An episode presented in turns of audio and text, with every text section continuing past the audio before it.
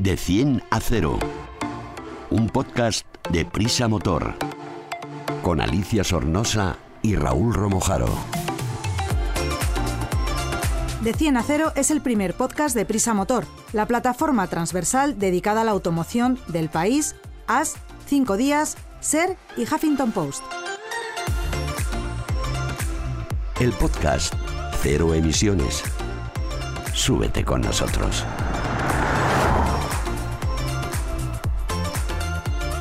Hola a todos, soy Alicia Sornosa, apasionada viajera del mundo de las dos y cuatro ruedas y una mente curiosa con esto de la nueva movilidad. A mi lado, Raúl Ramojaro, que hoy llega en un coche híbrido del que después hablaremos. Le damos al botón de encendido del motor eléctrico y empezamos. Hola Raúl. ¿Qué tal? ¿Cómo estás? Hola Alicia, encantado de estar aquí de nuevo contigo. Hoy tenemos que aclarar algo de lo que se lleva hablando desde hace tiempo y que cada vez es más normal ver en las gasolineras a la hora de repostar el AdBlue, ese líquido azul que hay que echar al depósito de algunos coches para que contaminen menos, ya que la normativa europea con esto de la contaminación cada vez es más exigente. Sí, Alicia, es, como, como comentas, eh, las exigencias a los fabricantes en materia de contaminación, como sabemos, eh, cada vez son mayores y en los coches diésel, aparte de, controlar el CO2, como es habitual, eh, también se controlan especialmente las partículas, en concreto los óxidos de nitrógeno, que se llaman NOx, que se descomponen en el catalizador y para que esta, este proceso se, se, realice hay que utilizar el, el AdBlue. En la mayoría de los, de los eh, coches de gasóleo modernos eh, está, está presente y por ello se ha convertido en un consumible más eh, para, los, para los usuarios. No se reposta con la frecuencia, por supuesto, que el combustible, pero sí que está, está muy presente. Yo tengo una anécdota de cuando bajé a Marruecos, antes de que nos lo cerraran, que iba en un coche que necesitaba AdBlue y allí no tenían en esa época todavía, lo que tenían eran bidones. Y me querían, me acuerdo que me querían vender un bidón entero, que no sé si costaba 50 euros, de AdBlue, que cuando tienes que echarle muy poquito cada vez, ¿no? Sí, depende del, vehículo. la verdad es que están preparados para que ese repostaje eh, se haga después de miles de kilómetros, que no tenga que estar tan pendiente como del combustible, por supuesto. Pero es verdad que hay muchas particularidades que a veces no, los usuarios no, no conocen, porque saben que está ahí, lo rellenan cuando toca y poco más. Entonces había pensado, si te parece, Alicia, que para entender un poco mejor todo lo que está relacionado... que siempre se te Sí, sí, pues hoy traemos una, gran especialista como es Sara Martín Cabrera, que es gestor senior de productos energéticos de Repsol y conoce a la perfección todo lo relacionado con el AdBlue. De 100 a 0.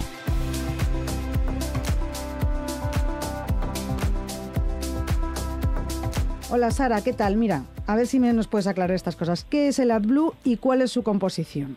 Hola Alicia, ¿qué tal? Pues mira, el AdBlue es el nombre comercial que recibe eh, una mezcla acuosa de agua destilada y urea al 32,5%. Mm. ¿Y qué es la urea? Pues la urea es un, compuesto nitrogenado que se usa sobre todo en el mercado de fertilizantes, pero que también se, tiene otras aplicaciones en el campo de la cosmética, en la alimentación y en la automoción. Entonces, eh, eh, la Blue se emplea en concreto pues en los vehículos diésel que cuentan con un sistema SCR para reducir las emisiones de óxidos nitrosos. ¿Y, cómo trabaja este esto con el catalizador para reducir estas partículas? ¿Qué es lo que hace ahí dentro? Eh, muy importante, el AdBlue es un aditivo, no entra en el, en el motor. El sistema SCR se instala a la salida de los gases de escape entonces, estos gases salen calientes y descomponen la urea en amoníaco. Y este amoníaco va a entrar en reacción con los óxidos nitrosos para formar nitrógeno y vapor de agua. Mm. que son inocuos para, para, la salud de las personas. Ah, por lo que nos cuentas, eh, Sara, parece un avance bastante significativo ¿no? para, el, para el control de las emisiones de los coches diésel. Efectivamente, desde que se publicaron las normas euro que empezaron a regular la emisión de los contaminantes de los vehículos pesados y los turismos, eh, la incorporación del sistema SCR ha supuesto una reducción muy significativa en la emisión de óxidos de nitrógeno. En 2007 empezó la obligatoriedad de incluirlos en los vehículos pesados. Cuando hablo de vehículos pesados me refiero a camiones, vehículos industriales, etcétera. Y a partir del año 2014 eh, empieza a ser el estándar en la mayor parte de vehículos diésel ligeros en los turismos que todos conducimos. Sara, antes estaba contando una anécdota que me ocurrió a mí en Marruecos hace muchos años con el tema del AdBlue. Eh, ¿qué, precio, qué, precio mm, medio tiene el litro? Que la otra vez me querían cobrar una barbaridad por un depósito de, por un bidón de 5 litros. ¿Qué, precio medio tiene hoy en día el litro? Y si, esto es como la gasolina, que sube, baja o tiene un, un precio estándar. Eh, pues te comento, habitualmente su precio suele ser inferior al del litro del diésel y ahora mismo está entre el euro y 1,2 euros el litro. Es un producto que tiene un precio normalmente muy estable, pero que con la coyuntura internacional en la que estamos, pues como el resto de productos energéticos, pues está está sometido a, variaciones. Pero y también otra curiosidad que, puede tener, bueno, el usuario entiendo que no, porque como tal ya, ya sabe cómo funciona, pero si me voy a comprar un coche diésel que, que ya lleva el Blue, eh, lógicamente eh, esto tiene un consumo, pero no es consumo como el del diésel. El depósito tiene una capacidad más amplia y no hay que repostar al Blue cada vez que reposto diésel. ¿Qué duración media puede tener un depósito de un vehículo estándar, del turismo popular, por así decirlo? Pues te comento, efectivamente, eh, el consumo realmente de AdBlue es muy pequeñito. los, los turismos suelen tener un tanque de entre 10 y 15 litros y el consumo es de un litro cada mil kilómetros, por lo que un usuario, eh, un conductor normal que haga unos 15.000 kilómetros al año, realmente solo necesitaría rellenar su depósito de AdBlue eh, una vez al año. Ah, bueno, no está nada mal. ¿Y lo puede echar uno mismo, el, el propio, el propietario del coche, o tiene que ser un operario especial que te sirva la manguera de alguna manera? El AdBlue no es tóxico, eh, se comercializa a, granel, nosotros lo tenemos en mil estaciones de servicio a granel o en garrafa que se puede comprar en la tienda y lo puede eh, directamente repostar uno mismo como cualquier otro carburante o si necesita y, lo prefiere puede pedir ayuda a, la persona de la estación de servicio que estará encantado de repostárselo. Pero no es tóxico, o sea que no hay ningún tipo de, mm, problema ni, ni requisito para su manipulación. Además entiendo, Sara, que con estos mm, periodos de, kilometraje que nos has comentado, en muchas ocasiones coincidirá que incluso al llevar el coche a una revisión o una puesta a punto, pues en el propio taller te pueden decir, oye, estaba bajo las blue, eh, rellenamos y sigues con él, ¿no? Que realmente la molestia para el usuario es insignificante. Sí, es habitual que el repostaje no se llegue a hacer en la estación de servicio, sino que se lo ofrezcan en, el, eh, en la revisión oficial junto con el cambio de aceite o incluso en, el mismo concesionario cuando compramos el vehículo suelen entregarlo ya con el depósito de Blue lleno.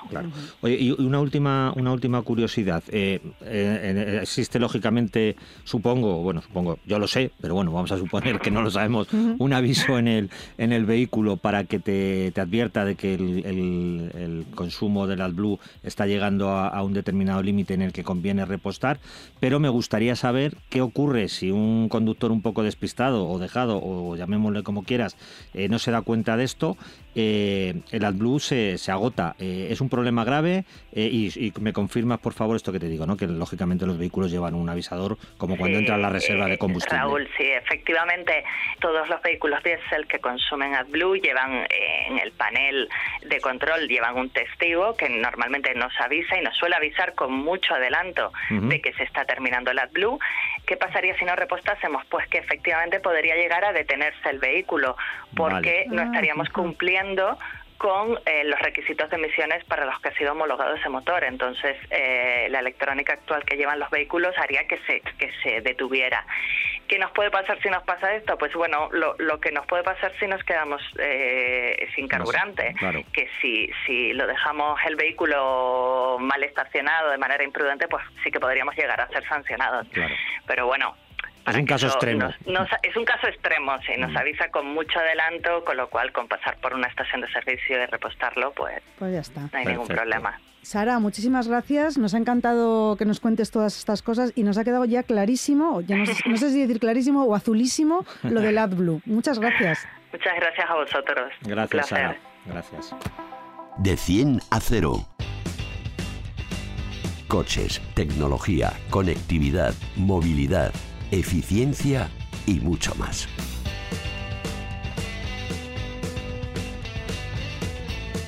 Por fin es primavera. Estoy súper contenta. Está el campo precioso.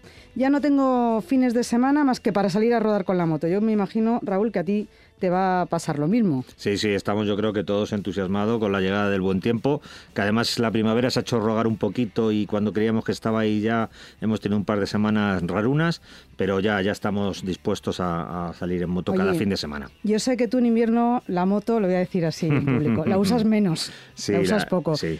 ¿Y qué es lo que haces? Porque ahora la vas a sacar. Bueno, ya la has sacado, ya te has estado paseando y, mm. después de estar guardada la moto tanto tiempo en, el garaje, eh, yo sé que hay que ponerla a punto. ¿Qué cositas? ¿Hacemos un repaso para ver cómo, pues cómo lo has hecho? Yo, creo que sí, porque es, importante. A veces nos olvidamos de, ello y por una cuestión de seguridad y de funcionalidad hay que darle un repasito. Como tú bien dices, yo en invierno no la utilizo demasiado, pero esto depende también un poco del tipo de moto, como tú bien sabes. Si es una moto más o menos nueva, que está eh, bien atendida, pues yo creo que con una revisión bastante general de presión de neumáticos, comprobar la carga de la batería, aunque si es posible es muy conveniente tenerla en un cargador para que no se venga abajo, eh, que los frenos funcionan perfectamente. Es decir, un repaso general a lo que incluso en el libro de usuario de la moto te indican, yo creo que con eso es suficiente. ¿Qué sería lo básico para los que nos están escuchando y que tengan la moto ahí que digan la voy a sacar? Vamos a hacer un repaso así de arriba abajo para ver cómo, por ejemplo, primero, una cosa que digo yo, los papeles, que luego mm. salimos con la moto y anda, la ITV o oh, el seguro me ha caducado o ah, no tengo el papel, ¿no? Así es, hay que, tener la documentación porque sabemos que si nos paran pues puede ser causa de una sanción, aunque también recordamos que en, nuestro, en uno de nuestros podcasts hablamos de esa aplicación que tanto te gusta a ti y que es mi DGT, en la que tenemos todo recogido, el permiso de circulación, la ficha técnica, eh, la compañía de seguros en que la moto está asegurada, con lo cual si llevamos un móvil operativo y con conexión, eh, en ese sentido estaríamos cubiertos. Y luego para mí lo importante como tú sabes bien, Alicia, también es un poco los elementos de seguridad, que al final que la moto se pare o, funcione mejor o peor, pues es un incordio y hay que evitarlo, pero bueno, no ocurriría nada más. Pero los elementos de, seguridad yo creo que sí que tienen que tener un repaso bastante, bastante preciso. Pastillas de freno que estén en condiciones, los cables del embrague y, demás que estén... Las manetas que funcionen bien. Los que van con cable, porque hay algunas que van sin cable. La mía va con cable, por ejemplo.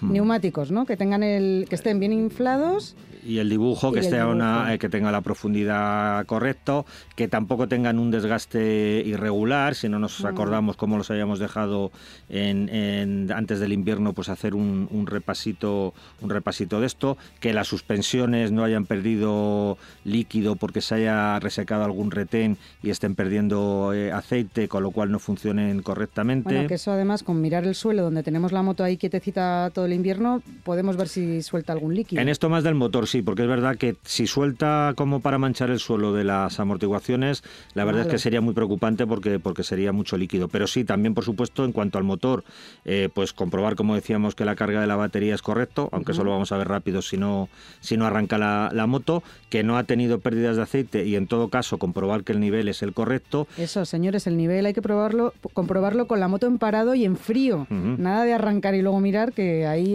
se nos descontrola. Sí, generalmente es así. Hay algunas marcas que recomiendan también que se puede hacer en, en caliente una vez que has dejado parar el motor un determinado número de, minutos, puedes comprobar a, dos niveles, pero tener claro que, que, es así, que el, que el, lubricante está en, su nivel. Y también si la parada es más larga que el invierno, que no es lo que estamos hablando, que es una parada no, no, muy, no muy prolongada de, poco más de algunos meses o semanas, pues también la gasolina puede sufrir un cierto deterioro. Pero bueno, esto es, como digo, para paradas más, más largas que la moto no ha estado utilizada. Mi moto es con cadena. O sea, yo tengo que echar, y además eso lo suelo hacer mm. cada 3.000, 4.000 kilómetros, la engraso y si la hemos tenido todo el invierno guardada, pues hay que engrasar la cadena y la tuya no lleva cadena. Claro, hay dos otros dos sistemas principales para la transmisión de, la primaria a la rueda, que serían, eh, por un lado, eh, correa dentada, que suelen ser básicamente en este caso las, Harley son las que utilizan este sistema, que tiene muy, muy, muy poco mantenimiento, pero sí que conviene que la tensión sea la adecuada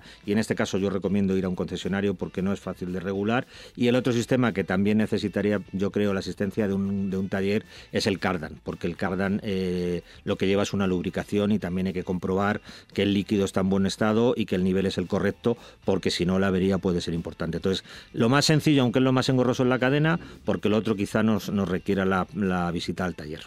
Y además, y por último, yo creo que con esto casi casi podemos salir con la moto del garaje, es revisar todas las luces intermitentes, las cortas, las largas, que ninguna bombilla se nos haya fundido, que todo funcione correctamente, que también ahí nos pueden meter una multita. Sí, aparte de la multa que, evidentemente siempre está ahí, pero bueno, hay, que pensar más que en eso en, la, nuestra propia seguridad.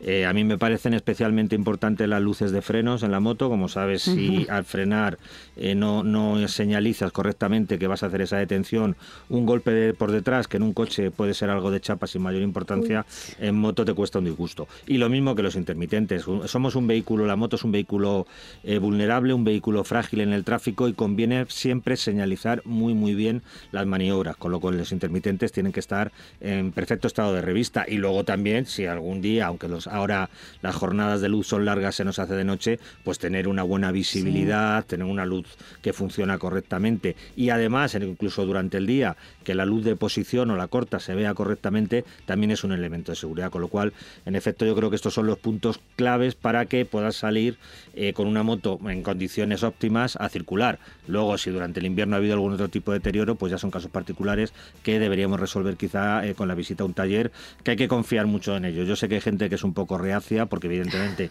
cuesta dinerito, pero cuando se trata cosas de seguridad, temas que nos van a proteger, yo creo que, que no hay que ahorrar. Bueno, y además de nuestra burra. Exactamente. Que la queremos mucho y la queremos impecable siempre. Así bueno, pues Raúl, te recuerdo que toda esta información y mucha más y cosas muy curiosas, pruebas de coches, las puedes leer en la web del motor.com.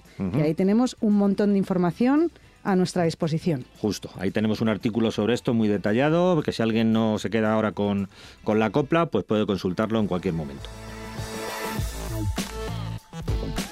Te analizamos un vehículo en de 10 a 0. Hoy en De 10 a 0, la mejor manera y más rápida de conocer un nuevo modelo, vamos a hablar del coche en el que has llegado hoy, Raúl. Un híbrido de una marca que hereda la deportividad de los rallies, el Subaru Forester. Es un microhíbrido, efectivamente. Eh, también es un, sub. Lo que pasa es que en este caso es un poco diferente a lo habitual, un poquito especial, tiene mucha personalidad y es el Forester Hybrid 150 Executive Plus, es el acabado, que es el más alto de la gama. ¿Y qué caracteriza su diseño y carrocería? Eh, es una actualización de la generación que se lanzó en, en 2018 tiene una, estética, una imagen que se identifica muy fácilmente con, la marca, un modelo icónico dentro de su, de su catálogo. Se ha puesto al día con algunos pequeños matices, sobre todo en el, en el frontal, y tiene una longitud de 4,64 metros. Es de, es de, tipo medio, ni, muy grande, ni tampoco es pequeñito. Tiene una buena habitabilidad, como ahora veremos. Pues eso que te quería preguntar, después de verlo por fuera, ¿cómo es la habitabilidad interior? Da la sensación de que es un coche muy amplio, porque realmente lo es por las formas que tiene de la carrocería, que es así redondeadita y, dentro no, no provoca ningún tipo de agobia. Las, las cotas son, son bastante generosas, sobre todo en el espacio para, para las piernas, y luego la capacidad del maletero es de poco más de 500 litros, pero como ocurre con el interior, con el habitáculo, lo, lo bueno es que es muy aprovechable. Tiene unas formas en las que nos cabe prácticamente de todo. Vamos, un coche muy amplio. ¿Cuál es el equipamiento más destacado? Pues en el caso del Executive Plus, que es el más completo y alta de la gama, eh, se diferencia de los dos que tiene por debajo básicamente porque lleva la tapicería de cuero y un techo solar. Pero en cualquiera de las versiones la verdad es que el, Forester está, está muy bien equipado, eh, tiene funciones como por ejemplo eh, el control gestual de, y reconocimiento facial que te avisa, oh. sí, sí, te avisa por ejemplo si estás mirando demasiado tiempo al cuadro de instrumentos o a un lado y no estás pendiente de la carretera, pues hay una señal que te avisa de que donde tienes que mirar es hacia adelante. Para Subaru ya, hemos comentado en algún episodio de nuestros podcasts, como todas las marcas, pero en su caso ponen un acento muy especial, que la seguridad es muy importante. Eh, el Outback, que es uno de los eh, otros de sus modelos, fue el año pasado el coche con mejor puntuación en, en las pruebas de Euroncap y esto se traduce también en un sistema de asistencias muy completo en este modelo. Qué bueno. ¿Qué motor lleva este cochazo? Pues tiene solo una, una opción, es un motor de gasolina con un motor boxer, un motor con los cilindros eh, opuestos, que es una cosa habitual en la marca, cubica 2 litros y su potencia es de 150 caballos.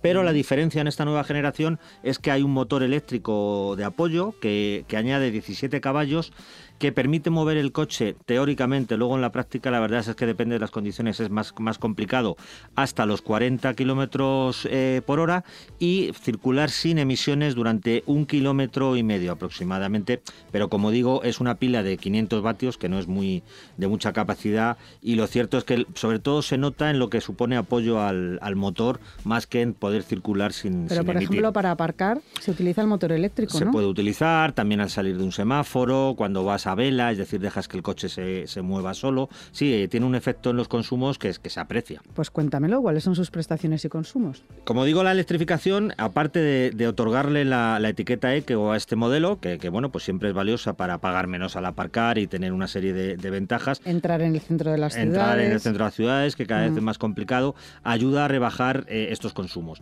El que homologa la marca es de 8 litros, pero lo cierto es que haciendo una conducción cuidadosa, sin, eh, acelerar más de la cuenta ni hacer cosas extrañas, no difiere tampoco demasiado de este, de este registro. Si vas en autovía, eh, quieres tener una conducción un poquito más prestacional, pues sube un poco, pero tampoco, tampoco demasiado. Está en torno a los 9, 9 litros y medio de gasolina cada 100 kilómetros. Y en cuanto a la velocidad máxima que declara el fabricante para este vehículo, es de 188 kilómetros hora. Bueno, 188 no creo que lo hayas puesto, más que nada por las multas, ni porque no te has metido en un circuito, pero ¿cómo se comporta este coche? Es, eh, es un coche, sobre todo yo lo destacaría por el confort, es un coche confortable. No es especialmente ágil porque es un sub eh, alto, eh, además es un poco pesado, llega casi los, a los 1800 kilos, pero donde gana muchos enteros respecto a, a, otros sub es fuera del asfalto. Sabemos que la mayoría de los sub que se comercializan ahora están muy enfocados a la carretera pero en este caso, por la tradición y el conocimiento que tiene Subaru en, este, en este asunto, pues eh, permite hacer algunas escapadas fuera que a ti te gustan tanto, fuera, del, fuera del asfalto, en, off-road, por decirlo de alguna, de alguna manera, gracias a la, tracción integral, a la altura disponible al suelo, eh, y, bueno, funciona, funciona bastante bien. Yo creo que es un modelo muy polivalente. En mi opinión, lo único que no me ha gustado, eh, pero me ocurre con todos los cambios CVT, los cambios por variación, de, por decirlo de alguna manera, eh, en este coche y en la mayoría, me parece que está un poco por debajo del resto del conjunto. Tiene unas respuestas que yo creo que son, son mejorables en general. Bueno, pues ahora vamos al turrón. ¿Cuánto cuesta? Pues esta versión, que como te decía es la que tiene el equipamiento más alto de la, de la gama, eh, está rozando los 40.000 euros. No llega por 100, 39.900 euros. Pero si no queremos o no nos hace falta ese, ese equipamiento tan completo y podemos prescindir de alguno de los detalles que, que utiliza, pues hay una versión básica que arranca en 35.400. Bueno, no está mal. ¿Y quién se va a comprar este coche? ¿Para quién está fabricado? Yo creo que Subaru es una marca que, gusta mucho a, la gente con cierto conocimiento del automóvil, que se sienten un poco eh, diferentes, que quieren salirse de las marcas y modelos más habituales, perdón, que valora la forma de construir de los japoneses, incluyendo la fiabilidad y durabilidad. Hay algunos Subarus con cientos de miles de kilómetros que siguen circulando eh, como un reloj. Y luego también aquellos usuarios del sub que, como decíamos antes, valoran un poquito más que la media poder salir del asfalto y hacer alguna incursión por, por caminos o salir, eh, lo que digo, de, lo que es la, carretera convencional. No se trata de ir a correr el Dakar, pero sí que puedes hacer, como digo, algunas, algunas incursiones que te facilita este coche. Qué divertido. ¿Y mm. cuáles son los rivales de mercado de este Subaru pues, Forester? Pues, en el segmento de los eh, subcompactos, como hemos venido viendo en estas semanas, hay casi en todas las marcas generalistas y premium eh, hay, hay opciones ¿no? porque es el, el, modelo, el tipo de modelo y de coche de moda y, todos tienen. Eh, quizá no con tanta personalidad y, carisma como este Subaru, que como decíamos es un sub un poco especial, eh, pero por mencionar algunos de los más populares, pues podría decir el Ford Kuga, el Hyundai Tucson, el Kia Sportage, el Toyota RAV4. Bueno, hay unos cuantos. Oye, ¿qué te parece si escuchamos ahora lo que nos tiene que contar Carlos Olaso, que es el director general de Subaru España? A ver qué nos dice de este Forester. Estupendo, seguro que nos aporta más información. El Forester es el vehículo más icónico de la marca y acaba de celebrar su 25 aniversario con una versión más equipada que nunca. Su diseño exterior, fiel al ADN de Subaru, es robusto y con un carácter aventurero gracias a sus 21 centímetros de altura libre al suelo, así como a sus cotas más parecidas a las de un todoterreno puro. Cuenta con cambios estéticos exteriores y un interior con un habitáculo espacioso, así como un maletero con una capacidad de carga ligeramente superior a 500 litros. Importante destacar que su motor híbrido, denominado e-Boxer de 150 caballos, le otorgan la cotizada y necesaria etiqueta Eco, siendo capaz de circular en modo puramente eléctrico a baja velocidad. Para Subaru, la seguridad es uno de los pilares más sólidos en el desarrollo de cualquiera de sus vehículos, que siempre han obtenido la máxima puntuación en todos los organismos a nivel mundial y es que el Forester, al igual que todos los modelos de la marca, han obtenido la máxima puntuación en seguridad en los cinco continentes. Con este nuevo lanzamiento esperamos continuar con el éxito de ventas del modelo también en nuestro mercado, donde ya lo tienes disponible desde poco más de 35.000 euros. Pues muchas gracias a Carlos por, por esta explicación y así tenemos el, punto de vista de la marca del, del, Forester y le conocemos un poquito mejor. Alicia. Raúl, me despido de ti y que tengas una feliz semana. Adiós, adiós. Vete, vete en la moto. Sí, sí, ahora ya en moto a tope, ya lo sabes. en moto a todos lados. Y hasta aquí de 100 a 0. Espero que este viaje os haya entretenido tanto como a nosotros. Ya sabéis que os podéis suscribir a de 100 a 0 y escucharlo cuando queráis, desde cualquiera de las plataformas que existen. De 100 a 0. Un podcast de Prisa Motor. Con Alicia Sornosa y Raúl Romojaro.